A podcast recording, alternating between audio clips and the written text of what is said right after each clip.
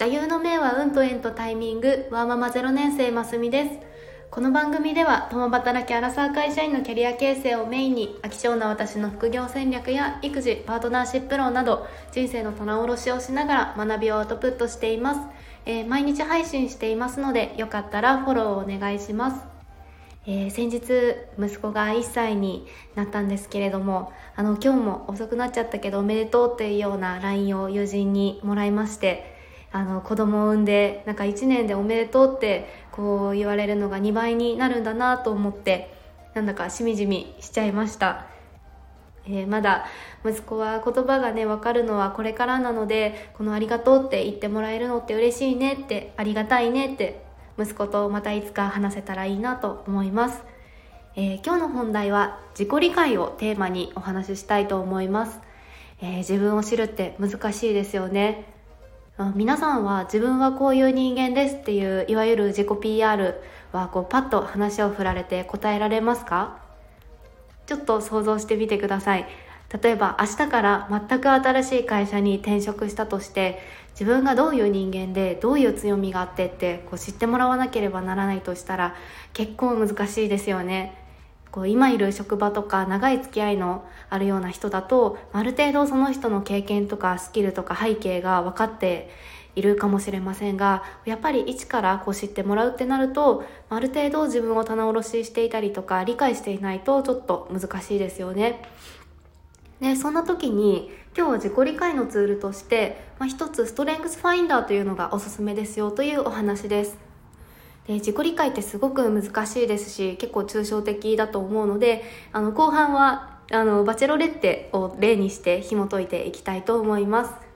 えー、ストレングスファインダー聞いたことあるよという方やあ受けたことありますという方もあのいらっしゃるかもしれませんが、えー、私が自分を知ることの一助になったのが、えー、会社で受けたこのストレングスファインダーという自己分析ツールでした。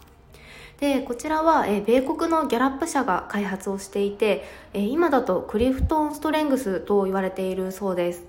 でこれは人には34の資質があって177個の質問に答えていくと、ま、結果が上からあなたの1位の資質はこれ2位はこれっていうふうに資質がこう順番に並んで出てくるんですね。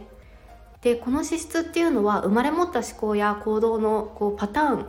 だそうで、え、基本的には大きく変わらないそうです。なので1年後2年後に受けてもほとんど結果は変わらないと言われているそうです。で考え方としては、まあ、誰でも人にはこう強みと言われる才能があって弱みより強みを伸ばそうと。人は強みを伸ばした方がもう無理なく成長も早いしストレスなくこう伸び伸びと動ける、まあ、仕事もできるという考え方だそうです。もうここの辺りが米国らしいですよね。で面白い例えがあってこの34の資質をスマホのアプリに例えると上位の5つはもうフルフルでフルで稼働している状態で13から15個目くらいまではアプリはインストールしているけど必要な時に起動するようなもので下位の5つのような資質についてはもうアンインストールしてもいいというぐらいだしむしろインストールもされていないと思っていいというような例えをされていました。はい。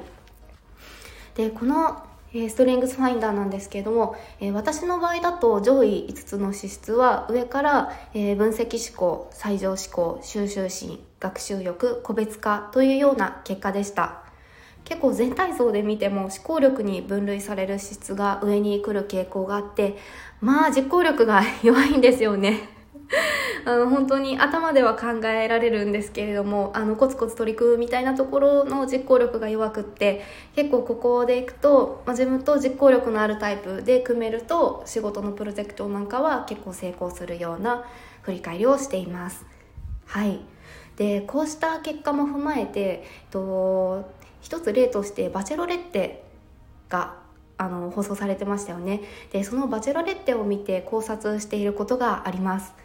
で、えー、バチェロレッテは真実の愛を探すっていうような Amazon プライムの番組でこのバチェロレッテっていう一人の女性がいてもういろんなスペックに長けたこう男性が20人くらいが参加していてその参加者の中から一人こう真実の愛をあの見つけてこう一人が選ばれるというような番組です。でこのシーズン1の萌子さんっていう方がいたんですけれど結構これ視聴者からはもう萌子先生とあの男子生徒たちみたいっていう風に例えられている声が多くって。で確かにこの萌子さんって思考がすごく深くて引き出しのある方で言語が言語化力が高い印象が私もあります。で結構参加者と話している内容も「あなたはどういう人間なんですか?」とか「なぜそう思うのかどうしてそのように考えたんですか?」みたいにとにかく質問を重ねてその人の自己理解をもう進めてあげているような考えを引き出すその導いていくようなこの様子が、まあ、萌子先生みたいに視聴者からも言われていたのかな？と思います。でもうこの萌子さんこのストレングスファインダーだとおそらくこの分析思考とか個別化が上位資質にあるんではないかなと思います。でこれ分析思考っていうのは論理性を大切にしていて物事には何かしらの理由となる根拠があってこのなぜなぜを考えていく思考力の質と言われているそうです。で個別化は、えー、みんな違ってみんないいし一人一人のいいところを見つけてどんどん伸ばしていこうよっていうような資質だそうです。で結構この番組見ている中でも参加者の男性のこの今に至るような背景とか結婚観にしてもこう何かしら理由があって今のあなたはどうしてこう形成されたのかその考えはこう形成されていったのかっていうもうそれを知りたいっていう気持ちがすごく萌子さん強かったんですよね。で一方でストレングスファインダーって資質の暴走っていう考えがあって、まあ、強みもこう行き過ぎると制御できなくなるっていうような資質の暴走っていうのがあるそうです。でこの分析思考に至ってはこうなぜなぜを突き詰めると人によってはなんだかもう詰められていると感じてしまうそうです。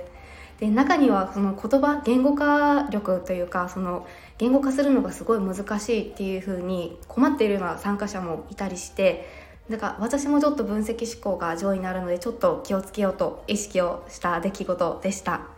はい。以上本日は、えー、ストレングスファインダーというところで自分自身をこう知って思考や行動パターンを知るっていうのもよしですし、まあ、特にこう会社とかで同じグループで働いている人同士でこう診断を受けてみて、結果を見せ合ってお互いこういうところがあるんだねじゃあこのような資質は、えー、組み合わせていくとこういうふうに共同できそうだねみたいなところを、まあ、理解しちゃうっていうのもすごくいいと思います。えー、書籍が、え、販売されていてえー、そこからテストコードを使ってあのサイトの方で診断をするっていうこともできるみたいです。はい。いかがでしょうか、まあ、哲学の創始者と言われているタレスは、えー、最も困難なことは自分自身を知ること。最も容易なことは他人に忠告すること忠告することっていうふうに言われているそうです。本当に自己理解ってすごく難しいと思います。でも自分をどれだけ理解できたかっていうのがこの先生きやすくもなっていくのかなと思います。私もこれからそういう放送をたくさんしていきたいと思いますので是非一緒に探求していきましょう。